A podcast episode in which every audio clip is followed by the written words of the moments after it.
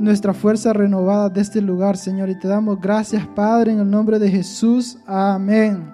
Así que, hermano, le puede dar un aplauso a la presencia de Dios en este lugar. Amén. Así que, este, tome asiento en esta noche. Bienvenido. Este, póngase cómodo, pero sabemos que no para dormir, sino para escuchar palabra de Dios. Amén. Porque para eso llegamos a este lugar, hermano, porque la presencia de Dios está aquí. Y cada vez que llegamos aquí, Dios los habla, Dios los ministra. Aquí podemos conocer la voluntad de Dios, podemos conocer a Dios. Y como le digo, salimos renovados de este lugar, salimos nuestra mente, si venimos cargados, Él toma nuestras cargas, si venimos tal vez atados, Jesús está aquí, la presencia de Dios está aquí para romper cadenas. Así que usted está en el mejor lugar, hermano, donde usted pudiera estar. Sabemos que hoy viernes el mundo celebra en los bailes, en las fiestas, tratando de llenar un vacío en su vida, tratando de ser felices, pero la verdadera felicidad, hermano, está aquí. Amén, estar en la presencia de Dios.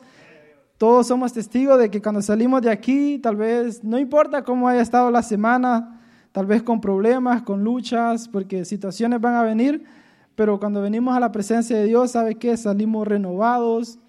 Ya mañana podemos sentir la paz de Dios, podemos andar tranquilos, podemos, ¿me entiende? Estar en paz en cualquier situación que estemos pasando, amén. Así que, hermano, ustedes están en el mejor lugar y el tema que yo le quiero hablar hoy es conociendo a Jesús, amén. ¿Cuántos aquí conocen a Jesús? ¿Cuántos lo han conocido? ¿Qué Jesús ha hecho en sus vidas? ¿Sabe qué? Hay muchas, la mayor persona, yo creo que en este mundo deberíamos de nosotros interesarlos en conocer a Jesús, hermano. Hay veces Queremos conocer a personas, póngale famosas, a jugadores. A veces tal vez usted quiera conocer a un presidente o a su héroe favorito que usted veía cuando era niño. Pero ¿sabe qué? La persona que de verdad debería de interesarlos conocer es a Jesús más, hermano. Conocerlo más, conocer su carácter, conocer qué es lo que Él quiere para nosotros. No quedarlos conformes si ya lo vimos, tal vez ya vimos a Jesús, Tal vez ya vimos lo que Él puede hacer, pero no quedarlos ahí, sino que conocerlo más, hermano, porque Jesús, en la Biblia hay ejemplos de, dice que hay muchas personas conocieron a Jesús, conocían que Jesús sanaba, que Jesús libertaba, y hay unos que se acercaban, hermano, dice que solo por recibir los beneficios de Jesús se acercaban solo por, por la comida, los panes, los peces, por lo que Jesús podía hacer, pero había otros que, ¿sabe qué? Como sus discípulos, ellos conocieron que Jesús era el Hijo de Dios, que Jesús era su libertador, porque sabe que en Jesús, hermano, está todo. Si no conocemos a Jesús, amén, no podemos ni ser salvos. ¿Cuántos dicen amén? Porque mismo Jesús dice que dice, yo soy el camino, dice la verdad y la vida, dice, nadie puede venir al Padre si no es por mí. Imagínense, quiere decir que si no conocemos a Jesús, quiere decir que no conocemos el camino, no conocemos el camino de cómo llegar al Padre. Así que es necesario, hermano, que conozcamos a Jesús a través de las escrituras, porque Él nos va a mostrar el camino de cómo llegar al Padre. Sin Jesús, hermano, dice que hay un solo mediador entre Dios y los hombres, y ese es Cristo Jesús. Así que nada lo va a salvar, hermano, las obras, porque antes de venir a Dios, a Jesús, nosotros de conocer a Jesús, pensábamos que si los portábamos bien, que si hacíamos, tal vez no hacíamos cosas tan malas, que sí éramos pecadores, pero decíamos, Tal vez yo no mato, yo no robo, yo no hago esto. Pensábamos que los podíamos salvar, pero ¿sabe qué? La Biblia dice que nada de eso los puede salvar, sino que Jesús es el único mediador entre Dios y los hombres, hermano. Aquí no hay ningún santo, ningún, ninguna persona, nada lo puede salvar a usted, hermano, sino solo Jesús. Así que es importante conocer a Jesús, como le digo, porque Él es el camino que los va a llevar al Padre. Dice que hay muchos caminos, está el camino amplio, el camino que lleva a la perdición. Pero dice Jesús, yo soy el camino, el camino angosto, que en pruebas y en luchas, si ustedes se mantienen ahí, si permanecen en este camino, vamos a poder llegar al Padre. Amén. Y dice que Él es la verdad. ¿Sabe qué significa de Jesús es la verdad? Dice que incluso Él mismo dice, si conoceré la verdad y la verdad los hará libres. Así que cuando conocemos a Jesús, hermano, venimos a ser libres, porque antes estábamos atados, Sabemos el diablo, el diablo los tenía atados, los tenía cegados, dice que teníamos velos, que no podíamos ver la gloria de Dios, no podíamos ver el Evangelio. Y yo soy testigo de eso, hermano. Yo fui por años a la iglesia Y yo le aseguro que no me recuerdo ni un versículo de que predicaron, porque el diablo me tenía básicamente cegado mi entendimiento, mi corazón, todo. Yo iba tal vez por otras cosas, por, porque me invitaban, pero no iba por conocer a Jesús, no iba por escuchar su palabra, pero cuando yo le abrí mi corazón a Jesús, hermano, yo pude ver quién era Jesús, yo pude ver lo que Jesús hizo en mi vida, el cambio que Él pudo hacer en mi vida, porque Jesús, hermano, es el que cambia a las personas, amén.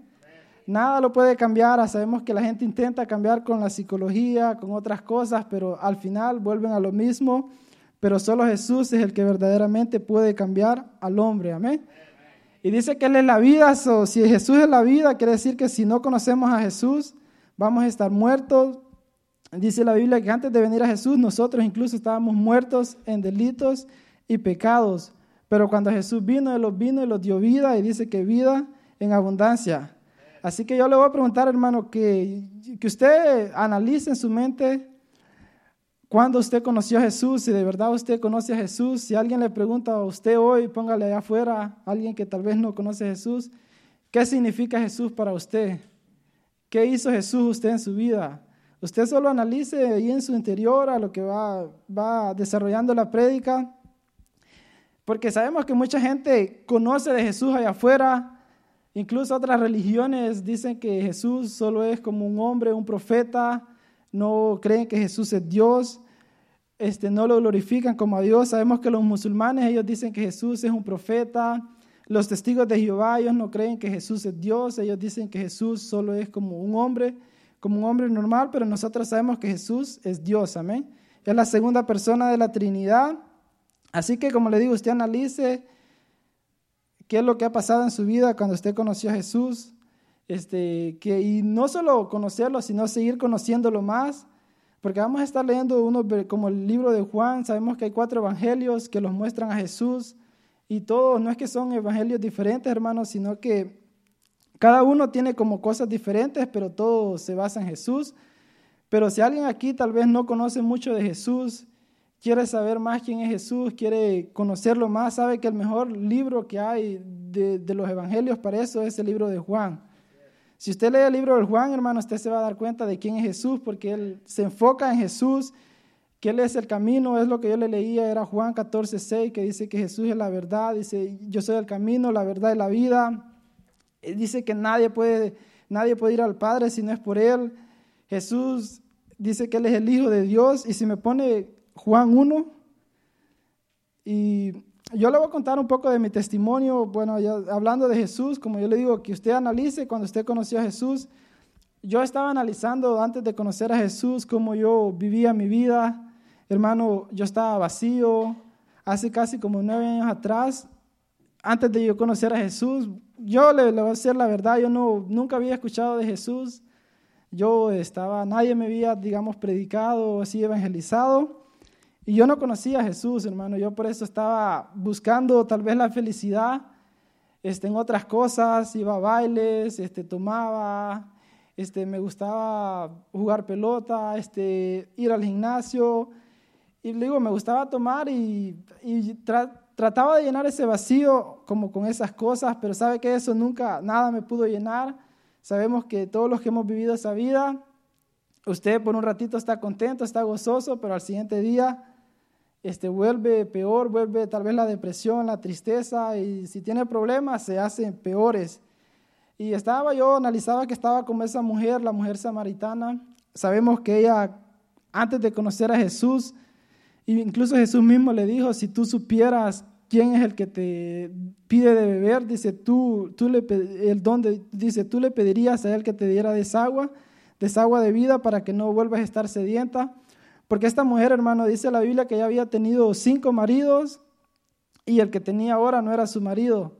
Así estábamos muchos de nosotros tratando de llenar un vacío en nuestro interior que solo Jesús podía llenar. Y yo creo que desde que hemos conocido a Jesús, hermano, mi vida ha cambiado. Ahora, no importa la situación que esté pasando, yo sé que Jesús está ahí para libertarme, para darme nueva fuerza. Yo sé que aunque esté tal vez atribulado, cargado, pero sabe que Jesús es mi paz. Amén.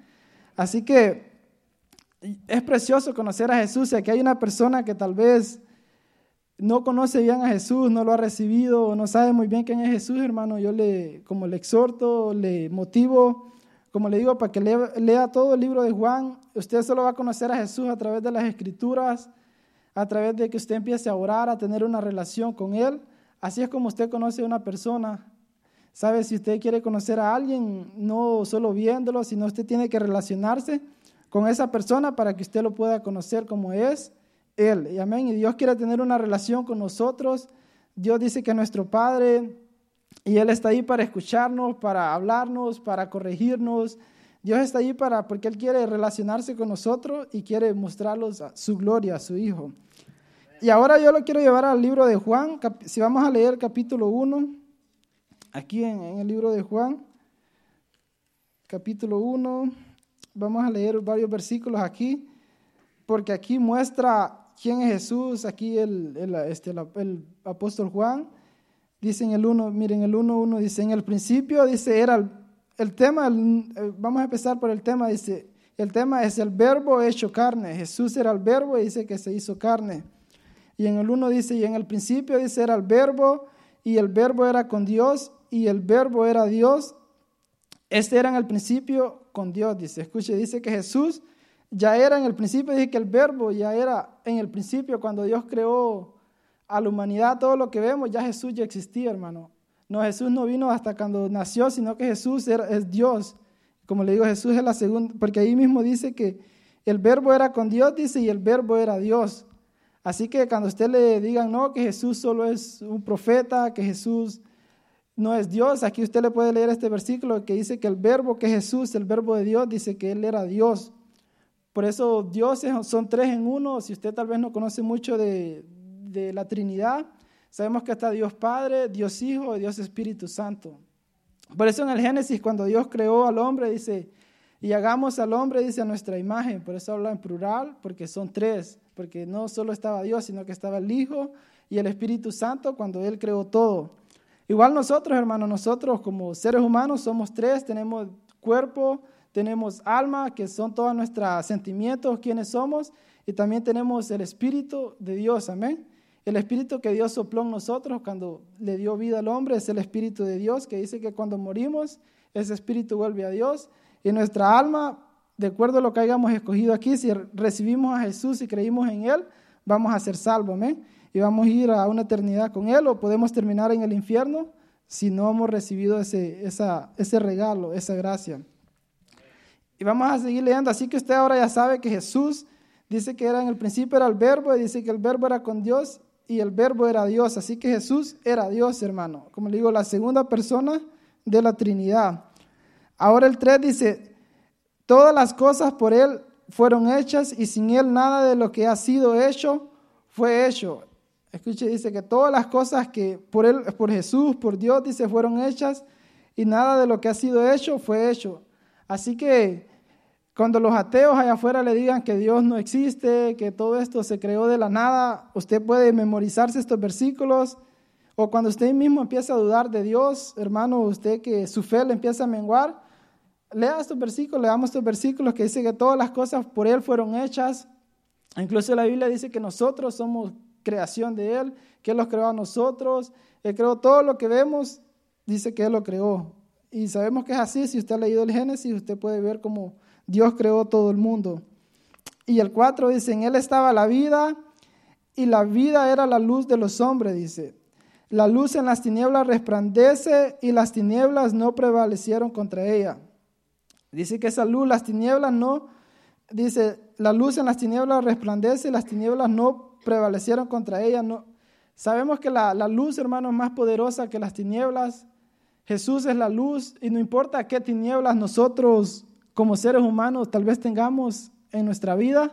¿Sabe que Cuando conocemos a Jesús, cuando Jesús viene a nuestra vida, Él los alumbra, Él los alumbra con esa luz y nosotros ahora podemos estar en la luz, en la luz de Cristo. Dice que la luz es más poderosa, hermano, que, que las tinieblas y Él es la vida y la luz. Así que sin, Jesús, como le, dije antes, estamos muertos, estamos en oscuridad, estamos perdidos. Así que necesitamos, hermano, conocer a Jesús. Eh, si, si usted en esta noche tal vez no lo conoce, está en el mejor lugar porque sabe que Él está aquí. Jesús mismo lo prometió, dice que donde dos o tres estén reunidos en mi nombre, yo estaría en medio de ellos. Así que tal vez usted no lo ve, pero si usted le abre su corazón, usted lo va a poder sentir, hermano, y, Él se va a ir con Él. Jesús se va a ir con usted, porque Él no solo quiere que usted lo conozca y que se vaya y que lo deje aquí, amén, sino que Jesús quiere ir con usted y tener una relación con usted y vivir en usted. Y dice, hubo un hombre enviado de Dios, el cual se llamaba Juan. Este vino por testimonio para que diese testimonio de la luz, a fin de que todos creyesen por él, dice. Dice, no era él la luz, sino, que diese, sino para que diese testimonio de la luz. Dice que Juan, sabemos que este Juan el Bautista dice que él no era la luz, sino que él daba testimonio de la luz, hermano, sino que Jesús es el que salva, así que nosotros aquí, los que enseñamos, o los, pastores, o ellos, ellos no son la luz, sino que solo dan testimonio para que nosotros podamos llegar a Jesús, que es la luz, que es la luz verdadera, es la luz que salva. Así que no pongamos la mirada en los hombres, sino que la pongamos en Jesús. Amén. Dice, aquella luz, aquella luz verdadera que alumbra a todo, a todo hombre venía a este mundo, dice, en el mundo estaba y el mundo por él fue hecho, pero el mundo no le conoció. Escuche, qué triste dice, en el mundo estaba y el mundo por él fue hecho, pero el mundo no le conoció.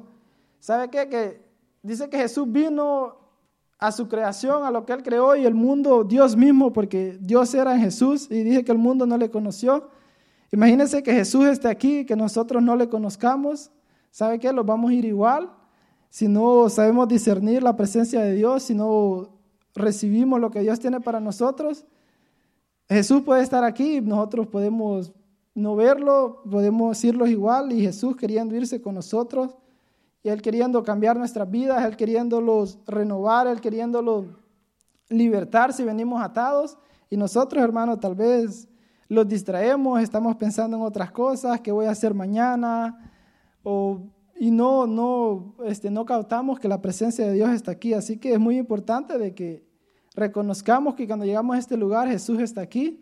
Y todo el que se acerca a Jesús, hermano, todo el que tiene un encuentro con Jesús, su vida es transformada, amén. Su vida es cambiada. Así que no se distraiga, manténgase poniendo atención. Y vamos a ir al 11 y dice, a lo suyo vino, dice, y los suyos no le recibieron. Mas a todos los que le recibieron, a los que creen en su nombre, les dio la potestad de ser hechos hijos de Dios. Amén. ¿Cuántos hijos de Dios hay aquí? Si usted puede levantar la mano para que el enemigo, el diablo, lo, pueda, lo vea, hermano, que usted es un hijo de Dios. Afuera dice del mundo, dice que todos son hijos de Dios, pero sabemos que no es así. Sabemos que todos somos creación de Dios, pero aquí dice que a los que le recibieron, a los que creen en su nombre, dice que a esto les ha dado la potestad de ser llamados hechos hijos de Dios. Así que si usted quiere ser un hijo de Dios, usted tiene que creer en Jesús, creer en lo que Él hizo en la cruz, creer en su sacrificio y creer que Dios lo levantó de los muertos y que ahora está sentado en el Padre. Y si usted cree eso, hermano, usted es salvo así de fácil, no, no es tan complicado, solo es creer. Dice que por, por gracia somos salvos por medio de la fe, no por obras para que nadie se gloríe. Así que si usted no cree esta noche, es usted puede empezar a creer en Jesús y usted va a ser salvo. Amén. Y mira el 13, lo que, el beneficio que si usted cree en Jesús, dice que venimos a ser nueva criatura, dice, los cuales, dice, no son engendrados de sangre, ni de voluntad de carne, ni de voluntad de varón, sino de Dios. Este es el nuevo nacimiento, dice que los cuales no son engendrados de sangre, ni de voluntad de carne, ni de voluntad de varón, sino de Dios. El pastor hablaba del nuevo nacimiento y esto es lo que pasa cuando usted cree en Jesús, hermano. Usted viene a nacer de nuevo porque Jesús mismo dijo más adelante en este libro de Juan, le dijo a Nicodemo que si él no nacía de nuevo, él no podía ver el reino de Dios. Y este hombre se preguntaba cómo un hombre tan como alguien viejo, así mayor, puede volver al vientre y nacer de nuevo. Pero Jesús le dijo, este es un nacimiento espiritual, sino que cuando tú crees, porque dice, cuando tú crees en mí, tú vas a nacer de nuevo y venimos a hacer una nueva creación. Amén. Así que creo que todos aquí ya hemos nacido de nuevo y si alguien no lo ha hecho, como le digo, no es difícil, usted solo tiene que confesar, creer en Jesús y usted va a ser salvo. Y dice, aquel verbo fue hecho carne y habitó entre nosotros y vimos su gloria dice, vimos su gloria, gloria como del unigénito del Padre, lleno de gracia y de verdad. Amén. Aquí el, este, el apóstol Juan dice, el verbo fue hecho carne, dice, habitó entre nosotros, dice que ellos vieron su gloria porque ellos caminaron con Jesús. Sabemos que ellos, los discípulos estaban con Jesús y ellos vieron su gloria, dice que Él estaba lleno de gracia y de verdad, hermano. Sabemos que la gracia es un regalo inmerecido. Jesús cuando vino a este mundo, él mismo dice, yo no vine a este mundo para condenarlo, porque dice que el mundo ya estaba condenado, sino yo vine a este mundo, dice, para salvarlo, para que crean en mí y puedan ser salvos. Así que Jesús, hermano, y gracias, Jesús no está para, como le digo, para condenarlo, para rechazarlo, sino Él está para mostrarle su gracia, ese favor inmerecido del perdón. Me dice, y estaba lleno de gracia y de verdad. Dice, Juan dio testimonio de él y clamó diciendo, este es de quien yo decía, dice, el que viene después de mí es antes de mí porque era primero que yo, porque de su plenitud tomamos todos y dice, gracia sobre gracia. Pues la ley por, por medio de Moisés fue dada, pero la gracia y la verdad, dice, vinieron por medio de Jesucristo. A Dios nadie lo vio, dice, a Dios nadie lo vio jamás. El unigénito Hijo de Dios que está en el seno del Padre, Él le ha dado a conocer, Él le ha dado a conocer, amén. Mucha gente quiere ver a Dios, hermano, el pastor lo, ha dicho muchas veces, que hay gente que dice, yo quiero ver a Dios, pero la Biblia mismo dice que el, no hay nadie que pueda ver a Dios y que pueda vivir.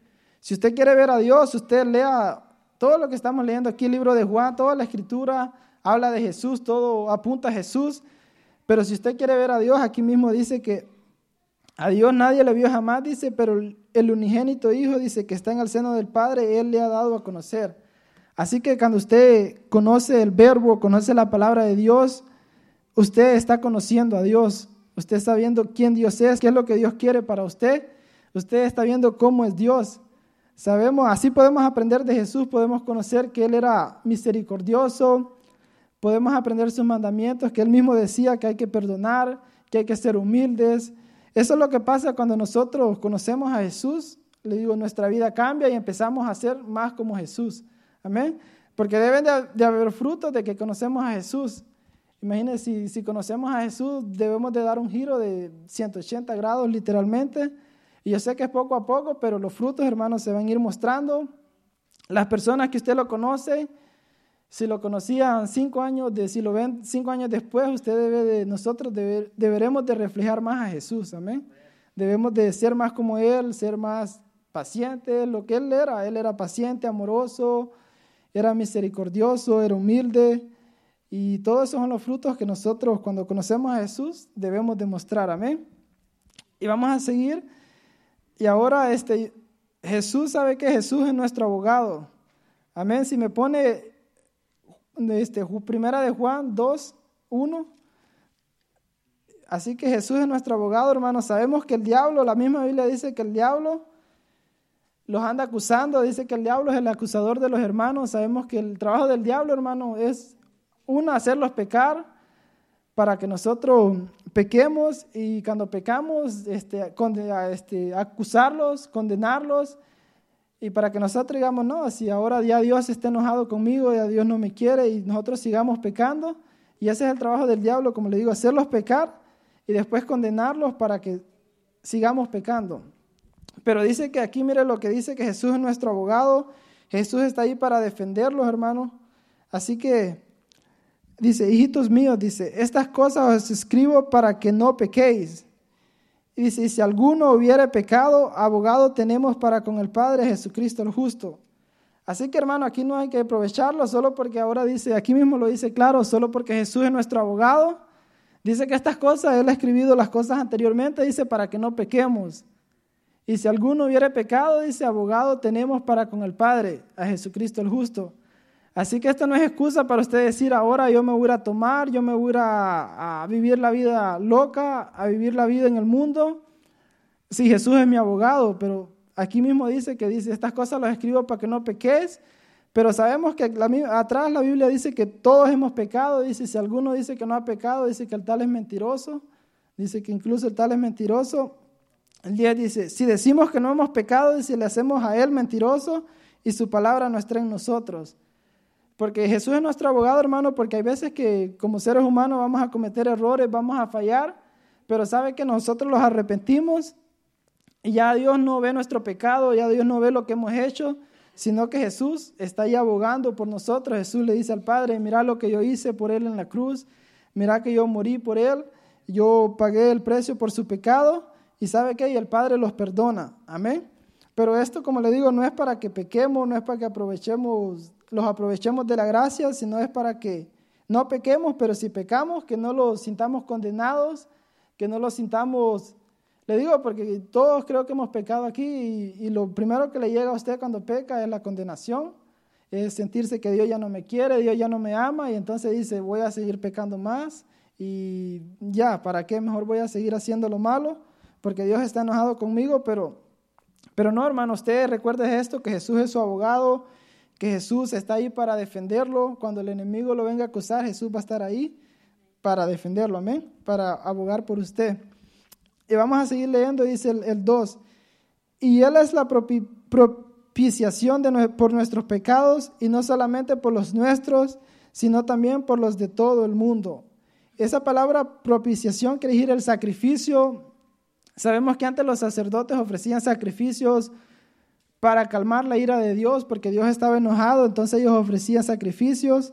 Pero sabe que ahora ya no, usted ya no ocupa que alguien ofrezca sacrificios por usted, sino dice que Jesús es la propiciación. Dice Jesús es el sacrificio perfecto por nuestros pecados. Y escucha lo bonito, dice, no solamente por los nuestros, sino también por los de todo el mundo. Incluso el mundo, hermano, que lo odia, que lo aborrece, si ellos creen en Jesús, si ellos lo reciben, Jesús los limpia de todo pecado. Amén. Así que ese es el amor de Dios, que Dios ama al pecado, los ama a todos. Si ellos se arrepienten, Dios está ahí para perdonarlos. Y el 3 dice, y en esto sabemos que nosotros le conocemos si guardamos sus mandamientos. Aquí está, ¿cuáles son los frutos de que usted conoce a Dios, hermano, de que usted conoce a Jesús? Es que usted guarda sus mandamientos. Es sencillo, si usted guarda sus mandamientos, si usted obedece lo que Jesús dice, usted conoce a Jesús. No es por lo que decimos, no es por lo que hablamos, sino por lo que hacemos. Básicamente dice, si guardamos sus mandamientos, estamos mostrando que nosotros conocemos a Jesús. Si estamos amando al prójimo como nosotros mismos, si estamos amando a Dios, si estamos amando su obra, si estamos buscando su presencia y si estamos siendo obedientes, hermano, nosotros les mostramos que le conocemos. Y dice, y el que dice, escucha, el que dice, yo le conozco y no guarda sus mandamientos, el tal es mentiroso y la verdad no está en él. Amén. Si usted dice, yo soy cristiano, yo conozco a Jesús, pero usted no guarda sus mandamientos, anda viviendo una vida desordenada, vive como sin, este, no tiene temor de Dios, usted dice, aquí dice que dice el tal es mentiroso y la verdad no está en él. Amén. Y yo lo veo, usted lo puede ver, este, no aquí, yo lo veo en Facebook, no crea que lo estoy viendo usted, yo lo veo en Facebook, personas que dicen que son cristianas, hermano, y suben videos tomando, suben videos en fiestas, pero ellos dicen que son cristianos, pero dicen que ellos son mentirosos y que ellos no lo han conocido a Jesús. Porque el que conoce a Jesús dice que él guarda sus mandamientos, dice, y, obedece lo que Jesús dice. Así que si decimos que le conocemos, hermano, vamos a mostrar los frutos, amén. Vamos a mostrar que somos hijos de Dios, vamos a vivir una vida que le agrada a Dios. Como le digo, no vamos a ser perfectos porque solo Él es perfecto, pero vamos a cada día tratar de ser mejores, amén, cada día tratar de ser más obedientes. Y si estamos luchando con una debilidad, con alguna tentación, usted no se sienta mal, porque todos tenemos debilidades, pero este, con el tiempo, si lo mantenemos peleando, vamos a vencer, amén. Creo que todos hemos sido testigos, tal vez a algunos les costaba dejar algo, si usted le gustaba dejar la bebida, pero usted se mantuvo ahí, usted con el tiempo yo creo que la va a vencer o los que la han vencido pueden ser testigos de eso. Y el 5 dice, pero el que guarda, dice, el que guarda su palabra, en este verdaderamente el amor de Dios se ha perfeccionado, por esto sabemos que estamos en Él. Y el 6 dice, el que dice que permanece en Él debe andar como Él anduvo. Amén. Si dice que que permanecemos, el que dice que permanece en Él, que, permanecer es que, estamos en Él, que estamos en Cristo, dice que debemos de andar como Él anduvo, hermano. Y eso es difícil porque Jesús le digo, anduvo en esta vida, este, vivió una vida perfecta, pero nosotros podemos tratar, podemos de, tratar de, de ser amorosos, podemos tratar de ser como Jesús. Y la única forma que nosotros vamos a saber cómo Jesús era es leyendo su palabra, leyendo lo que él hacía. Como le digo, él no vino a condenar, él vino a salvar. Jesús no menospreciaba a las personas, él estaba con los, incluso con los pecadores, él amaba a los pobres, las viudas. Este Jesús estaba para servir es lo que me impresiona de Jesús, siendo la misma Biblia dice que Él era Dios y dice que Él no escatimó al ser igual a Dios, sino que Él vino a servir a este mundo. Incluso Él vino a morir por nosotros, hermano. Él vino a morir, así que nosotros también debemos de, seguir sus pasos. Así como dice, debemos de andar como Él anduvo. Y así que Jesús, como le digo, anduvo en amor, en misericordia, en misericordia, anduvo en humildad, Él era manso. Así debemos de andar nosotros, hermano. Amén. Y ahora lo quiero, otro punto de vista de Jesús, que estamos, como le digo, estamos conociendo a Jesús, quién Jesús es. Este, yo le puse Jesús es nuestro sacerdote, amén. Si me pone Hebreos, Hebreos capítulo 4, versículo 14 al 16. Dice, yo aquí escribí, dice, Él es el intermediario que es santo y puro y nosotros siendo, dice, pecadores a través de Jesús, los podemos, lo lo podemos acercar al Padre porque Él interviene por nosotros. Ya no ocupamos un hombre que haga un rito, un sacrificio para acercarnos a Dios, sino que a través de Jesús, de que Él hizo el gran sacrificio, ahora los podemos acercar confiadamente a su trono.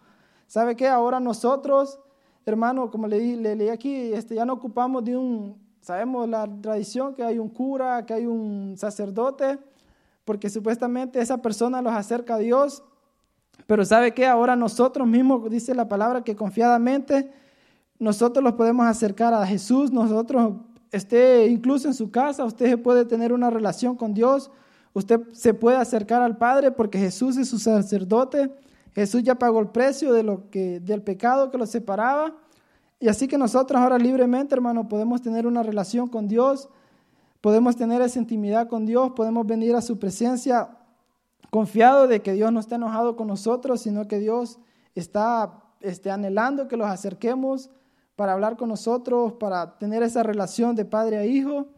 Así que Jesús es su abogado, hermano. Así que no ponga los ojos en nadie más. Este, usted mismo, como le digo, este, los pastores, los líderes solo están para enseñarle la palabra, pero aquí es entre usted y Dios. Usted es el que va a buscar a Jesús, usted es el que se tiene que acercar a Él. Y mira aquí el 14 dice, por tanto, dice, teniendo un gran sumo sacerdote que traspasó los cielos, Jesús el Hijo de Dios, retengamos nuestra profesión, dice. Porque no tenemos un sumo sacerdote que no pueda compadecerse de nuestras debilidades, sino uno que fue tentado en todo según nuestra semejanza, pero sin pecado. Aquí dice que Jesús tiene compasión de nosotros porque dice que él fue tentado en todo, pero sin, sin pecado. Así que si usted está pasando por una debilidad, si usted está pasando por un problema, usted acérquese a Jesús porque Él lo entiende, hermano. Él, dice que fue tentado en todo lo que nosotros tal vez podemos ser tentados. Jesús ya lo vivió y Él los comprende y Él los va a dar la victoria, amén. La palabra dice que Él no nos va a dar mayor tentación de lo que podamos soportar. Si usted está pasando por algo, por alguna prueba, lucha, una tentación, sabe, usted tiene el poder para vencer, amén. Y el, siguiente, el 16, dice, acerquémonos pues confiadamente al trono de la gracia para alcanzar misericordia y hallar gracia para el oportuno socorro. Así que dice que los acerquemos confiadamente, como le digo, al trono de la gracia. Es el trono de la gracia, hermano, no es el trono para que Dios lo va a juzgar, sino es el trono donde Dios lo va a perdonar, donde Dios lo va a restaurar de, de lo que usted haya hecho.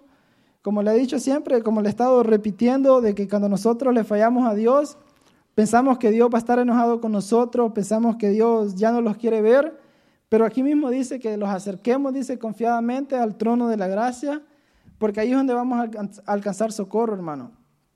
Sabemos la mujer que querían apedrear, que encontraron en el, en el acto de adulterio, Vinieron estos religiosos, los que supuestamente conocían la palabra de Dios, los que eran los sacerdotes, los que representaban a Dios. ¿Y qué querían hacer ellos? La querían apedrear. Pero la trajeron a Jesús, pensando que Jesús, porque la ley decía que tal mujer debería de ser apedrada, pero ¿qué Jesús hizo? Jesús la perdonó, hermano. Jesús le dijo, eh, incluso le dijo a ellos, el que esté libre de pecado, le dijo que tire la primera piedra. Y dice que todo, desde el más pequeño hasta el más viejo, uno por uno se fue, hermano, porque todos tenían pecado. Pero Jesús, imagínese usted, el que la podía condenar, el que era perfecto, el que no había pecado, ¿sabe qué? Le dijo, yo no te condeno, yo te perdono, vete y no peques más. Amén. Y así fue salva esa mujer y así somos nosotros, hermano. Tal vez el mundo a veces los condena si le fallamos a Dios, tal vez las personas o el mundo o los que los conocen lo pueden condenar, pero ¿sabe qué? Dios no lo condena. Jesús ya pagó, si usted se arrepiente, si usted se acerca a ese trono de la gracia, si usted se humilla, amén, Dios está ahí para perdonarlos. ¿Cuántos hemos sido perdonados? ¿Cuántos hemos fallado a Dios y los hemos acercado? Amén. Y Dios los ha perdonado. Yo soy testigo, hermano. Yo le he fallado a Dios, pero ¿sabe qué? Yo me he humillado y, me he acercado a su trono y he encontrado esa gracia, he encontrado el socorro que solo Él me podía dar en ese momento. Amén. Y vamos a seguir leyendo. Y ahora, este saqueo, si me pone Lucas 19, del 1 al 10. Esta historia está en Lucas esta es una persona que dice que quería conocer a Jesús. Y dice, Lucas 19, así, del 1, dice, habiendo entrado Jesús en Jericó, iba pasando por la ciudad y sucedió que un varón llamado Saqueo, dice, que era jefe de los publicanos, escuche, y era rico, dice, procuraba ver quién era Jesús, pero no podía a causa de la multitud, pues era pequeño de estatura. Amén. Este hombre dice que era, se este, llamaba Saqueo, dice que era un, era jefe de los publicanos, dice que era una persona rica, que tenía mucho dinero. En otra versión aquí dice que procuraba ver, pero otra versión dice que él procuraba conocer quién era Jesús. Este saqueo quería saber quién era Jesús, había escuchado lo que Jesús hacía, había escuchado que Jesús libertaba, sanaba a los muertos, este, este, levantaba a los muertos, este, los ciegos veían, Jesús le sanaba la vista, los mudos hablaban. So, este saqueo quería conocer, tenía esa hambre por conocer a, este, a Jesús. No importándolo, hermano, que era rico, dice que era un jefe, era alguien que estaba en una posición alta, no era cualquier persona. Pero como le digo, cuando no tenemos a Dios, hermano, no importa lo que tengamos, siempre vamos a tener ese vacío que solo Jesús puede llenar, amén. Solo Jesús puede llenar ese vacío que, que como este hombre era rico, era un jefe, era un encargado, y él procuraba, él anhelaba ver a Jesús, conocer quién era Jesús, pero tenía el problema, dice que era pequeño de estatura y había mucha gente que le impedía ver a Jesús. Y así es en el camino de Dios, hermano, cuando los acercamos a querer ver a Jesús, a querer conocer a Jesús, van a haber problemas, van a haber luchas, se van a levantar los problemas. Este, yo lo viví cuando yo me convertí al Evangelio este, el diablo se levantó, hermano, y ya hasta me quería desanimar. Yo decía, no, si más bien este, en el mundo, digo, cuando estaba en el mundo a veces ni problemas tenía, y ahora que soy cristiano, pues se levantan mucho los problemas. Pero yo lo entendí porque es el diablo, hermano. Cuando estamos con el diablo, cuando estamos caminando con el enemigo, somos de él. Solo no nos va a venir a molestar, pero cuando estamos en el camino de Dios, el diablo se va a levantar a molestarlo, a hacerle la guerra para que usted se desanime y, deje el camino de Dios. Amén. Así que si usted se ha convertido y está pasando por problemas, por luchas, usted está en el lugar, eh, yo le voy a decir una, bueno, no sé si es buena o mala noticia para usted, pero está en el lugar correcto, este, siga peleando, que Jesús está ahí, amén. Que usted va a poder ver a Jesús y va a poder ver la gloria de Él en su vida, amén. Porque ahora yo le puedo contar esto, pero Imagínense, yo hubiera tirado la toalla en ese tiempo, saber qué hubiera pasado con mi vida, a lo mejor estuviera en el mundo, tal vez ya no estuviera en este mundo porque pues me gustaba andar en las fiestas, en los bailes y tomando y manejando y sabemos que pues los jóvenes ahora están muriendo, hermano, a corta edad.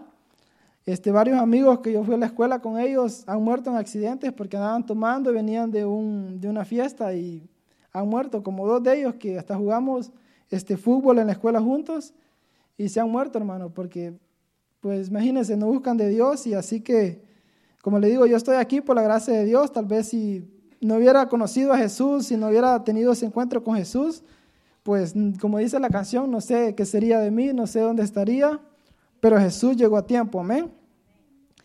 Y dice, y este hombre dice que Y corriendo delante, dice, subió a un árbol sicómoro para verle porque había de pasar por ahí. Cuando Jesús llegó a aquel, lugar, dice, mirando hacia arriba, le vio y le dijo, Saqueo, date prisa, desciende porque hoy es necesario que pose yo en tu casa. Amén. Así que Jesús lo vio, hermano. Jesús vio su actitud, que lo quería conocer, que este hombre quería saber quién era Jesús. Y Jesús le dijo, baja de ese árbol, date prisa, porque hoy es necesario que yo pose en tu casa. Amén. Así que si usted, hermano, está hambriento, si usted está sediento por conocer a Jesús, si usted Ahora no, usted no se va a subir a un árbol así como lo hizo él, pero usted ahí en su lugar, usted puede abrir su corazón, usted puede crear ese deseo de que yo quiero más de Jesús, yo lo quiero conocer, yo lo quiero ver. ¿Sabe qué? Él quiere, él quiere, él también Jesús dice que él quiere posar en su casa y ahora usted es la casa. Jesús quiere entrar a su vida y hacer una fiesta con usted. Amén. Pero es necesario, hermano, que usted, que le anhelemos a Jesús porque Jesús es un caballero, Él no va a venir y Él no va a entrar. Si usted no le abre la puerta de su corazón, Él no, no la va a abrir por usted. Amén. Así que nosotros, hermano, depende de nosotros que tanto queremos conocer a Jesús, que tanto queremos verlo, sentirlo manifestado en nuestra vida. Depende de nosotros que tanto le anhelamos. Amén. El 6 dice, entonces él descendió a prisa y le recibió gozoso. Este hombre se puso gozoso y dice, al ver esto, todos murmuraban diciendo que había entrado a posar con un hombre pecador. Y así lo juzgan a nosotros. Cuando se han convertido y lo han juzgado, le han dicho a sus amigos, no, si tú eras así, si tú hacías esto, si tú eras esto y esto. Así le pasó a este hombre, hermano. Esto, así como le pasó a este hombre, tal vez lo pasa a nosotros. Hay veces cuando venimos a la iglesia, especialmente cuando empezamos, nuestros amigos, hermano, que supuestamente eran nuestros amigos, lo empiezan a usted a condenar, le empiezan a decir, si tú eras esto y esto y ahora vas a la iglesia. Así lo murmuraban de este hombre, dice que murmuraban diciendo que había entrado a posar con un hombre pecador, escuche. Y vamos a seguir leyendo, ese era el 7, el 8. Entonces aquello puesto en pie dijo al Señor, he aquí Señor, la mitad de mis bienes doy a los pobres y si alguno he defraudado a alguno, se lo devuelvo cuadruplicado, amén. Así, así pasa cuando Jesús viene en nuestra vida, hermano, empezamos a hacer las cosas bien. Si estamos haciendo las cosas mal, ¿sabe qué? Empezamos a, a tratar de hacer las cosas bien.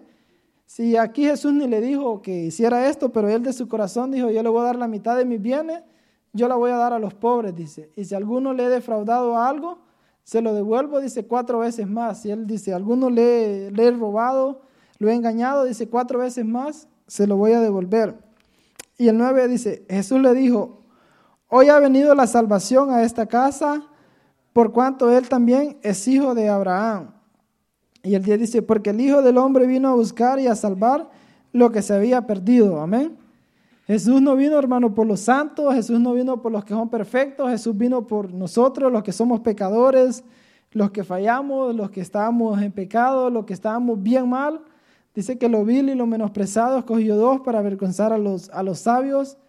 Así que eso es lo que Jesús vino a buscar. Como dice, este hombre era un hombre pecador, la gente lo tenía como un hombre pecador, pero Jesús esa era la persona que quería salvar y cambió su vida y él mismo, él mismo, sin que Jesús le dijera, él mismo empezó a hacer las cosas bien. Amén. Y así ha pasado con nosotros, hermano. Cuando conocemos a Jesús, debemos de empezar a hacer las cosas bien. Amén. Debemos de empezar a obedecer su palabra, a obedecer sus mandamientos, a obedecer lo que Él dice en esta palabra. Y ahora lo quiero llevar a Filipenses 3, capítulo 1 del 10. Vamos a leer aquí lo que dice el apóstol Pablo en el libro de Filipenses, porque si hay un hombre, hermano, que pudo conocer a Jesús, porque él dice que Jesús se le apareció cuando él iba en el camino de Damasco y él lo pudo ver, fue el apóstol Pablo. Y vamos a ver aquí lo que el apóstol Pablo nos dice en, en Filipenses 3, dice, por los demás, hermanos, dice, gozaos en el Señor, dice, a mí no me es molesto el escribirlo, escribiros las mismas cosas y para vosotros es seguro, dice, guardaos de los perros, guardaos de los malos obreros, guardaos de los mutiladores del cuerpo, porque nosotros somos la circuncisión los que en espíritu servimos a Dios y nos gloriamos en Cristo Jesús, dice, no teniendo confianza en la carne. Escucha, aquí Pablo está hablando fuerte, miren las palabras, dice, guardado de los perros, dice, de, de los malos obreros y de los mutiladores del cuerpo, dice.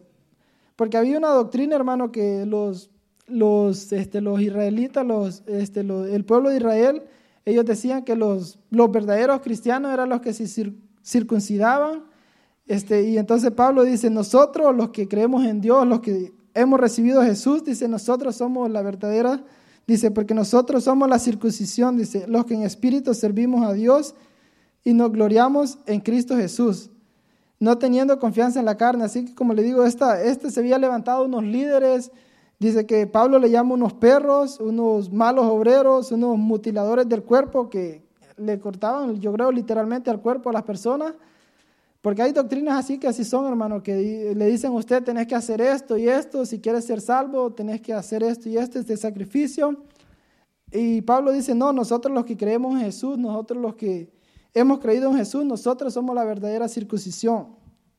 Y estos hombres como que se creían, y mire el número, el versículo 4 dice, aunque yo tengo, dice, también de qué confiar en la carne, dice, si alguno piensa que tiene de qué confiar, dice, en la carne, yo más porque estos hombres que habla dice que ellos se confiaban en lo que ellos eran, en lo que ellos sabían.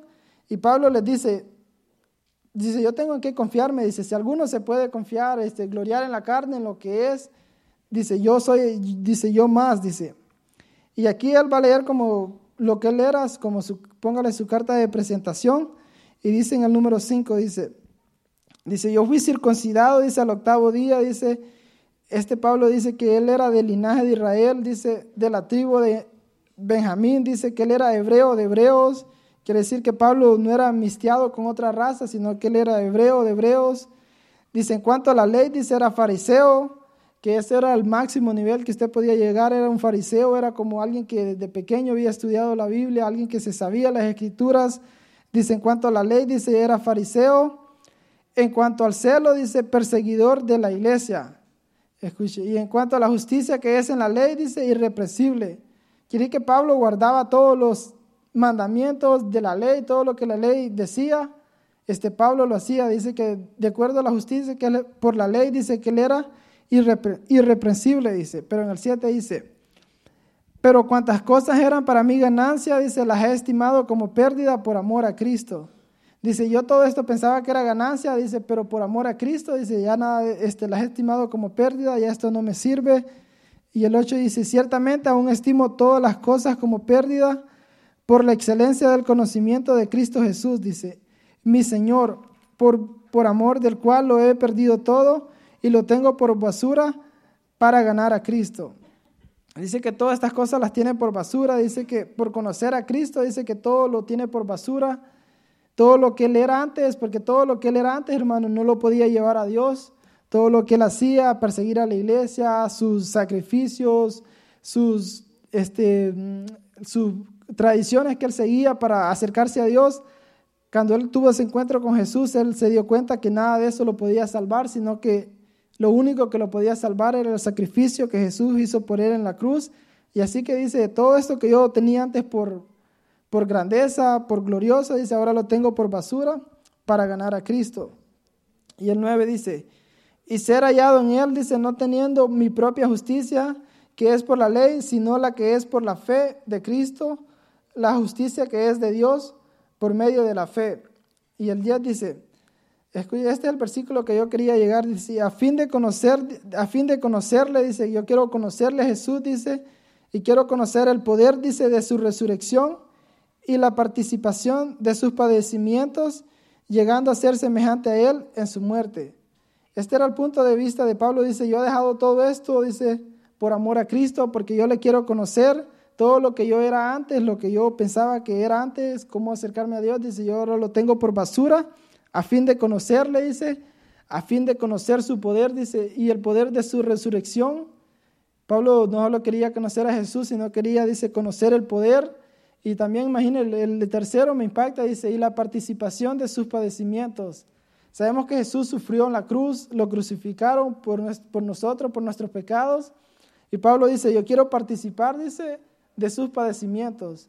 Yo creo que eso poco pudiéramos decir. ¿Cuántos aquí quieren que lo escupan? Porque es lo que Jesús le hicieron, lo azotaron, lo escupieron, se burlaron de él.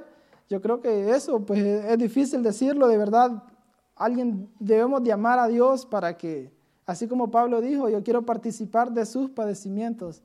Pero esta era la relación que Pablo había tenido con, con Jesús, así lo había conocido y Pablo estaba dispuesto a morir, decía, el morir para mí es ganancia, dice, porque yo vivo para Cristo, dice, si muero, gano porque yo me voy con Él, amén. Y ya para ir concluyendo, este, si me ponen Jeremías 9, 23 al 24. Jeremías. Así que si usted está despierto, si le puede dar un aplauso a Jesús, porque Él está aquí, yo creo que lo estamos conociendo. Amén. Así que estamos, hermano, hablando de la persona más importante que usted puede hablar, que puede existir en este universo, es Jesús. Así que usted, como le digo, le dejo de tarea para que se lea todo el libro del, del, apóstol Juan, el libro del Evangelio de Juan, porque ahí usted va a poder conocer a Jesús, quién era Jesús, todo su ministerio. Y Jeremías 23 al 24 dice la palabra, así dijo Jehová, dice, no se alabe el sabio, dice, en su sabiduría, ni en su valentía se alabe el valiente, dice, ni el rico se alabe en sus riquezas y mire el 24 dice, mas alabes en esto el que se hubiere de alabar, en entenderme y conocerme, que yo soy Jehová, que hago misericordia, juicio y justicia en la tierra, porque estas cosas quiero, dice Jehová. Amén, dice que no los alabemos si somos sabios, que si somos valientes, que no los alabemos, que si tal vez, dice, si somos ricos, que no, lo, que no los alabemos en las riquezas, sino que si los vamos a alabar de algo es que conozcamos a Dios que conozcamos a Jesús, hermano. Esa debería de ser la mayor gloria de nuestra vida, que cuando le decimos a alguien, yo tengo a Jesús, yo conozco a Jesús, que en eso lo gloriamos, amén. De conocer a Jesús, porque es el mayor tesoro, hermano. Dice la Biblia que el reino de Dios es como un tesoro, un tesoro de alto valor. Es, dice que es como una perla, que usted dice que una persona la encuentra, dice, y va y vende todo para comprar esa perla, porque así es el Evangelio de Dios, hermano. Así es lo que Jesús Así es de precioso Jesús, hermano, que el dinero, que los ricos no lo pueden comprar con dinero. Este, el perdón de Dios, la gracia de Dios, ellos tienen que creer. Esto de Jesús, de conocer a Jesús, no, no es por el dinero, no es por la sabiduría, no es porque si usted es valiente, sino es por si usted cree en Jesús, si usted anhela conocerle. Amén. En eso los vamos a gloriar. Amén. Y así que yo voy a invitar a los adoradores que si pueden pasar aquí. Y ya para ir concluyendo, hermanos, yo quiero que usted, como le digo, medite. Si usted conoce, cómo conoce a Jesús, cómo está su relación con Jesús, porque lo podemos haber conocido tal vez unos años atrás y tal vez ahora ya lo estamos dejando de conocer, ya los estamos apartando. Así que yo lo voy a invitar que usted se ponga de pie y usted ahí en su lugar, usted analice, usted pues, como le digo, hable con él. Si usted tal vez no le conoce, dígale, te quiero conocer más. Si tal vez aquí, tal vez hay una persona, no sé si hay una visita aquí que tal vez nunca ha recibido a Jesús, tal vez nunca ha creído en Él. Sabe que esta es la noche que usted puede confesar a Jesús como su Señor, como su Salvador. Dice que si confiesa con su boca que Jesús es el Señor y si cree en su corazón que Dios le levantó de los muertos, dice que usted va a ser salvo. Así que si hay alguien aquí, no sé si hay alguien aquí por el internet que está viendo, si usted tal vez no conoce a Jesús, si usted tal vez ha estado apartado, si tal vez ha probado todo, si tal vez nadie le ha hablado de Jesús, hermano, nadie le ha dicho quién es Jesús, este, en esta prédica pues ha tratado de, de explicarle un poquito de quién es Jesús. Jesús, hermano, es el que lo liberta, Jesús es el que sana sus heridas. Yo le voy a decir, Jesús es el que le da gozo, le da esa paz. Jesús, hermano, es el que lo lleva al Padre. Así que sí, como le digo, sin Jesús, hermano, estamos perdidos. Sin Jesús no somos nada. Y así que usted incline su rostro y hable con Él. Dígale, Padre, gracias, Señor, porque a pesar de que te hemos fallado, Señor, a pesar de que tal vez no lo merecemos tu perdón, Señor, tú los perdonas, Señor. Y confiadamente, Señor, los podemos acercar a tu trono de la gracia, Señor, para encontrar ese oportuno socorro, Señor. Y yo te pido, Señor, por cada uno de mis hermanos, por cada uno que estamos aquí, Señor, que te podamos conocer más, Padre, que podamos conocerte más, Jesús, que podamos ser más obedientes, Padre, que te podamos reflejar, Señor, a ti, Jesús, que podamos ser obedientes a tus mandamientos, Padre, que cuando ellos, cuando el mundo allá afuera los vean, Señor, que ellos puedan ver esa luz, Señor, que puedan ver tu luz en nosotros, Padre, y nosotros podamos dar testimonio, Padre, de que tú, Señor, eh, tú eres Jesús, de que tú eres el que salva, el que liberta, Señor.